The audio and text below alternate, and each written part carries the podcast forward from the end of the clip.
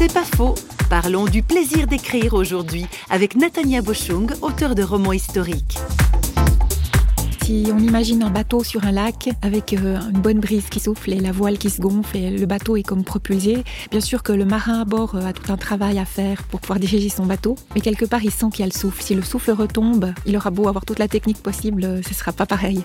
Et moi je ressens cela aussi quand j'écris, ce plaisir de pouvoir communiquer, alors déjà sur le fond, communiquer une espérance, et puis aussi sur la forme. Je pense qu'on a chacun été créé avec des dons différents pour n'importe quel métier. Je pense qu'un bon boulanger qui pétrit sa pâte et qui le fait bien, peut ressentir aussi le plaisir de Dieu, parce qu'il sait qu'il a été fait pour ça. Un bon menuisier, quelqu'un manuel, il aura du plaisir à fournir avec ses mains un beau travail. Pour moi, euh, il y a différents domaines dans lesquels euh, je ressens plaisir, mais dans l'écriture, il y a quelque chose qui se passe. C'est pas faux, vous a été proposé par parole.ch.